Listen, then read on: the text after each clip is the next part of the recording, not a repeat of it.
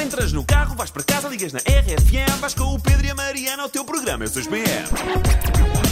Alerta 6 PM, Madonna é oficialmente a Betty Grafstein americana e dá prova de amor ao seu namorado, 35 anos mais novo. Mas que tipo de prova de amor? Bom, eu começaria por uma prova de vida. Ah, e depois logo se via o amor, não é? É que sem prova de vida não há reforma milionária. E sem reforma milionária desaparecem os namorados 35 anos mais novos. Aos 64 anos, Madonna está outra vez apaixonada. Oh. Desta vez o felizardo é Joshua Popper. É um treinador de boxe de 29 anos. O Joshua disse que foi amor à primeira vista. Provavelmente porque a cara dela lhe faz lembrar um saco de boxe. Já viste como é que aquilo está, coitadita da Madonna? Sim, mas, então, mas então, afinal, qual foi a grande prova de amor? Então a cantora foi, na noite de 4 de março, assistir a um combate onde ele participou. Só isso? Foi ver o namorado ao trabalho?